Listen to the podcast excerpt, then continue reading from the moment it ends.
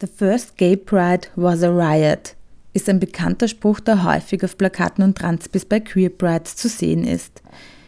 Zum ersten Mal wurde 1969 von vielen Menschen aufbegehrt gegen die Polizeigewalt und die diskriminierenden Gesetze gegen Homosexuelle.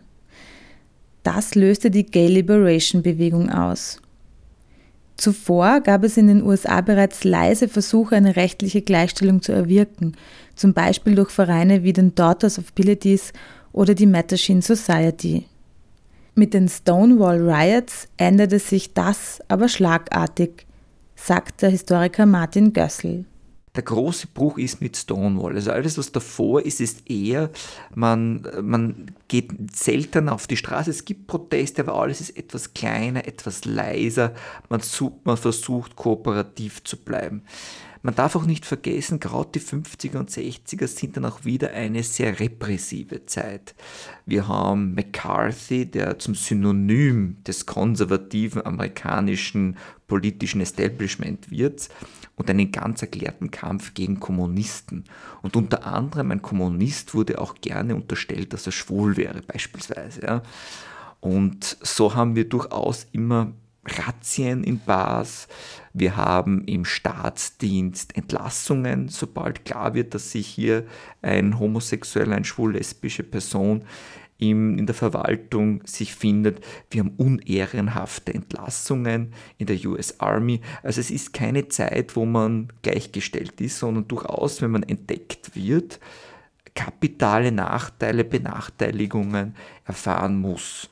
Und deshalb diese Organisationen, die sehr leise, aber trotzdem begonnen haben, dieses Bedürfnis, sich aufgrund der Selbstständigkeit zu treffen, sich auszutauschen und so etwas wie eine Gleichberechtigung zu formulieren. Aber alles in sehr leisen Schritten. In diesem bürgerlichen Mief entwickelte sich aber schon ab den 1940er Jahren eine blühende queere Subkultur. Es entstanden Zeitschriften, aber vor allem Bars waren wichtige Treffpunkte für die queere Community. Das Stonewall Inn befand sich in der Christopher Street in Greenwich Village, damals eines der schäbigsten Viertel in New York. Die Bar wurde von der Mafia betrieben und zog insbesondere Leute an, für die sonst kein Platz war. Unerwünschte Queers, obdachlose Jugendliche, schwarze Drag Queens, Butchers, SexarbeiterInnen, aber auch wohlsituierte schwule Manager. Das Besondere an der Stonewall Inn war zu damaligen Zeitpunkt, es war eben eine Bar, die keine Ausschanklizenz verfügt hatte. Das zweite Besondere an dieser Stonewall Inn Bar, sie war für die damaligen Verhältnisse wahnsinnig groß. Sie hatte einen Barraum, sie hatte eine Tanzfläche, also für die damaligen Verhältnisse würde man sagen ein Diskotempel. Und daher war sie unheimlich beliebt. Da waren Transgender, da waren Drag Queens, da waren Leute mit unterschiedlicher Hautfarbe, da waren die klassischen schwulen, gut verdienenden Männer, da waren Lesben, da war alles drinnen. Und so auch an diesem berühmten Juniabend Ende Juni 1969. Also wir sind eh ohnehin in einem revolutionären Jahr, ein Jahr nach der 68er Revolte, wo sich Schwule und Lesben schon eingebracht haben, aber sich nicht als Community formieren konnten. Am besagten Freitagabend, den 28. Juni 1969, fand eine unangekündigte Razzia statt. Marty Huber beschreibt die Vorgänge in ihrem Buch Queering Gay Pride folgendermaßen. Zitat Zuerst verlief die Razzia wie üblich. Das Licht in der Bar ging an, um den Gästen zu signalisieren, dass die Polizei das Lokal betreten hatte. Menschen in Drag wurden in einem Teil der Bar separiert und es wurde mit den Durchsuchungen begonnen.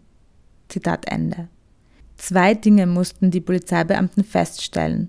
Wie viel Alkohol wurde unerlaubterweise ausgeschenkt und ist der Gender Accord erfüllt. Also haben Personen mindestens drei ihrem zugewiesenen Geschlecht entsprechende Kleidungsstücke an. Marty Huber weiter, den Ausschlag für die Eskalation des Widerstandes soll eine Butch gegeben haben, die sich mit Händen und Füßen gegen die Verhaftung wehrte und einiges an Prügel einstecken musste. Verschiedene Berichte beschreiben ihre Wehrhaftigkeit als Funke, der das Pulverfass vor dem Stonewall Inn explodieren ließ. Zitat Ende. Martin Gössel dazu. Draußen sammeln sich sehr viele Personen. Wir sind im Greenwich Village. Dort leben viele schwule, lesbische Personen, auch Queers und Drags, weil es eigentlich keine gute Gegend ist. Und man empört sich über diese Amtshandlung. Und das passiert öfters, aber in diesem Fall wird die Menge groß und man beginnt plötzlich Münzen zu werfen, man beginnt plötzlich brennende Mülleimer auf das Gebäude zu werfen und Ironie des Schicksals, die Polizei kommt nicht mehr raus und muss sich in der Stonewall Inn Bar in einer queeren Bar verbarrikadieren.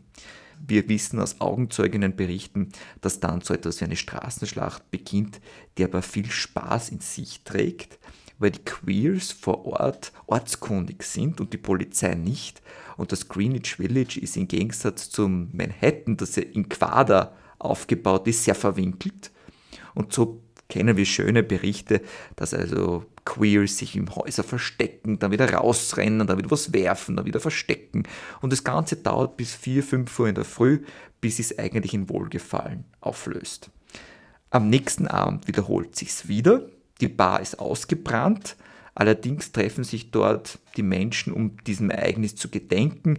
Wieder kommt es zu Ausschreitungen, wieder muss die Polizei vor Ort sein, wieder ist es ein Katz-und-Maus-Spiel, um dann auch wieder in der Früh das Ganze im Wohlgefallen aufzulösen.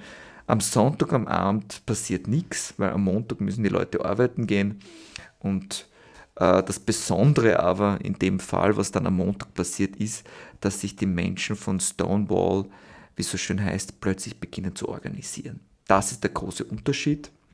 Nach Stonewall ist man nicht mehr bereit, Machine Society oder Daughters of Abilities beizutreten, zu sagen, wir wollen leise Gleichberechtigung, sondern da werden jetzt plötzlich die neuen Vereine gegründet und man geht auf die Straße, man malt Plakate, man ist nicht mehr bereit, um Gleichstellung zu bitten, man schreit, ruft und verlangt nach ihr.